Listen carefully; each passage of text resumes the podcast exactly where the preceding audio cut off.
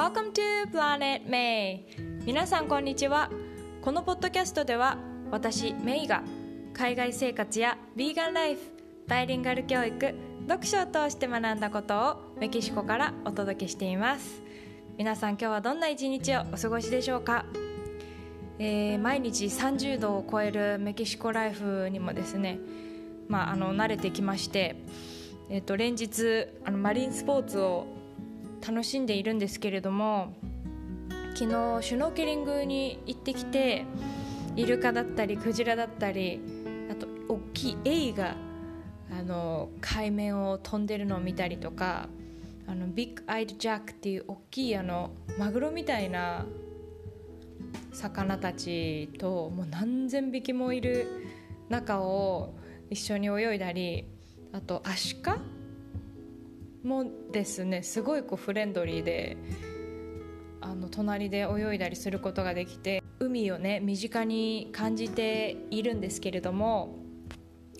あのやっぱり暑いですし海に入って日も焼けるので日焼け止めをよく使っているんですね。で今日はちょっとその日焼け止めのことについてお話ししたいんですけど日焼け止めだってつながっているっていう話をしたいと思います。ちなみに皆さんはどうやって日焼け止めをどんな理由で選んでいますでしょうか？まあ薬局で目についたからとかうんと好きなモデルさんが CM してるからとかいろいろねあの理由はあるかなって思うんですけれども私はもともと肌が結構敏感であの化粧品とかもあんまり使ってないんですね。まあ日焼け止めと眉毛を描くぐらいであのそうできるだけ何も肌に塗りたくないタイプなんですけどまあシンガポールで暮らしてたこともあってやっぱり日差しがシンガポールって日本の7倍ぐらい強いって言われてるので、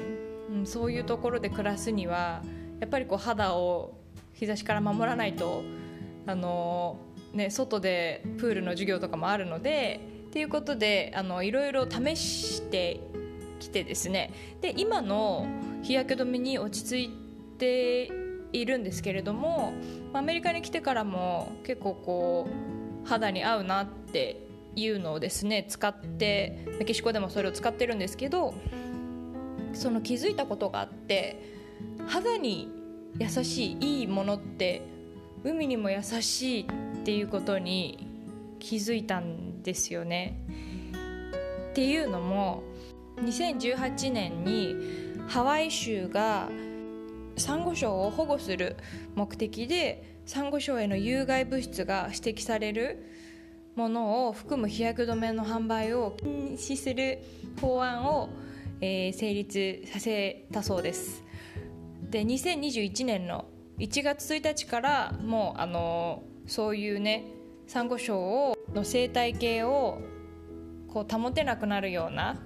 危険な化学物質が入っている日焼け止めは売られないっていうことが決まったんですけれども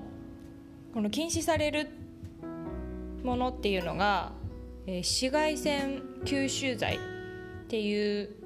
ものが入っている日焼け止めだそうなんですけどオクシベンゾンっていうのとオクティノクセイトっていうえー、成分を含む日焼け止めの販売を禁止したそうです。で、まあ、この紫外線吸収剤っていうのはこれが入ってることによって、まあ、その肌が吸収する前にこの化学物質が紫外線を吸収してくれるんですけれども吸収する時にえーと、皮膚の上で化学変化が起こってこう別の物質に変わるそうなんですね。でそれによってこうなんかこう肌が荒れちゃったりとか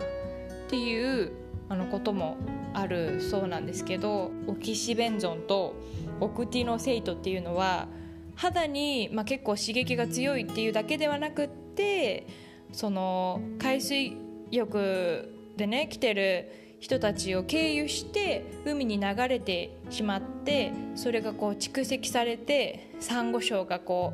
うあの白くなってしまったりとかっていうような、まあ、あのそれが原因になっているっていう研究の結果がねあるそうなんです。なので、まあ、ハワイではもう売られないっていうふうに売らないっていう決まりができたそうなんですけれども、うん、まあそれをですね私も知って自分の使ってるものを調べてみたらどっちも入ってなかったんですよねでお店でどれぐらいの日焼け止めに、使われてるのかなって、まあ、メキシコでも調べてみたんですけど本当に少なかったんですよそのサンゴに優しい日焼け止めが。で、まあ、日本でも日本の記事とかいろいろ見てみたんですけど、えーと、日本ではこう環境保護っていう観点よりも人体への影響さっきみたいにそのなんかえっと、肌が荒れてしまうとかそういうことを考慮してオキシベンゾンを含む製品っていうのは少なくなってきているそうなんですけれどもでも、えーと、もう一つのお口のキサートっていうものは、えー、日本大手のファンデーションなどにもよく使われたりしているそうです。でちなみに名前が変わって日本では使われていてさっきのお口のキセイトっていうのは日本ではメトキシケイヒ酸エチルヘキシル。すごい長い名前なんですけど。っていう名前で使われているそうです。ちなみに日本での、えー、よく割られている日焼け止めもこれが主成分になっているものが多いらしいです。シュノーケリングしながらも休憩時間にボートの上でガイドさんがあの手作りで焼いてきてくれたバナナブレッドをこう差し入れしてくれたりとかあとオレンジをねこう小さく切ったものをみんなに配ってくれたんですけど一緒にシュノーケリングしてた一人の人がそのオレンジの皮をこれ海に捨てていい？みたいな感じで捨てようとしてたんですよ。でそれに私はもう本当にびっくりしてその皮とかねまあ、バナナブレッドの破片とかもともと海にないものをこう誰がきれいにしてくれるの？ってまあそのもともとないものをそこに置いてきて自然に戻らないじゃないですか。だからなんかそういう行動からもすごくこう学べるなって思って観光客がその害のあるものを体に塗りたくって海に入ってくるっていうことを、まあ、人の、ね、生活に例えてみたらこう例えば家に招いてもないのに土足で人が入ってきてもともとそこにないもの例えばゴミとかを置いて我が物顔で帰ってく、まあ、ひどいですよね。あとこう、まあ、来客来た時にこうヘドロとか油をこう体中に塗りたくって入ってきて家にあるもの全部をそれで触って帰っていくっていうような感じじゃないですか。でしかもこうその自分の家から出て行かれたらっていうのはまあ海から上がったらその観光客が、まあ、海の中の生き物って何も言えないわけですよね。もうやめてくれとか。そうだからなんかね、その時の短時間の楽しみのためにどれだけの、ね、命が犠牲になるのかって考えたらまあ多分というかお店でね値段を比べてみたんですけどその海に優しいものとそうじゃない日焼け止めの値段を。でやっぱり値段はね安くはないんですよ。その海に優しいもの。だけどやっぱりお金に換えられない守れる命があるんだっていうことを考えたらうんそれはもうしっかり考えてこだわって選びたいなって思いました。なんか私たちはやっぱり生かされてる存在だからすごくそういう一回ねそういうことを知るともう、うん、知らなかったでは過ごせないなって思ったのでであのビーガンのね映画会を前に仲間内でやったってお話ししたんですけれどもその時もお話がね出たんですけどこうビーガンっていうのもやっぱり環境保護っていう役割もあるのでそういう食もまあただの入り口とかねその環境を守るっていうことのあの一つのピースに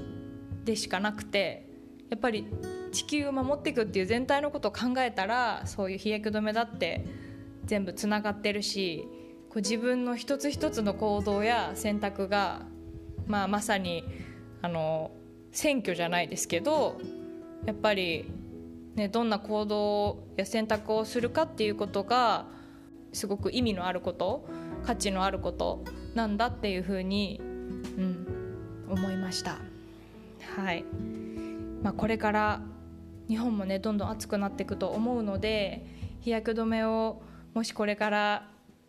ご購入される際にはちょっとあの後ろのね成分を見てみてあのチェックしていただきたいなと思います。あとパラベンっていう防腐剤もね入ってたりすると肌がこう敏感な方は荒れたりすると思うので、はい、ちょっと名前の方あの 長い名前なのでまた概要欄の方にも打っておきますので、はい、みんなでこう一つずつ一つ一つの行動は小さいけれどもね大きいあのムーブメントにしていけたらいいなと思います。はい。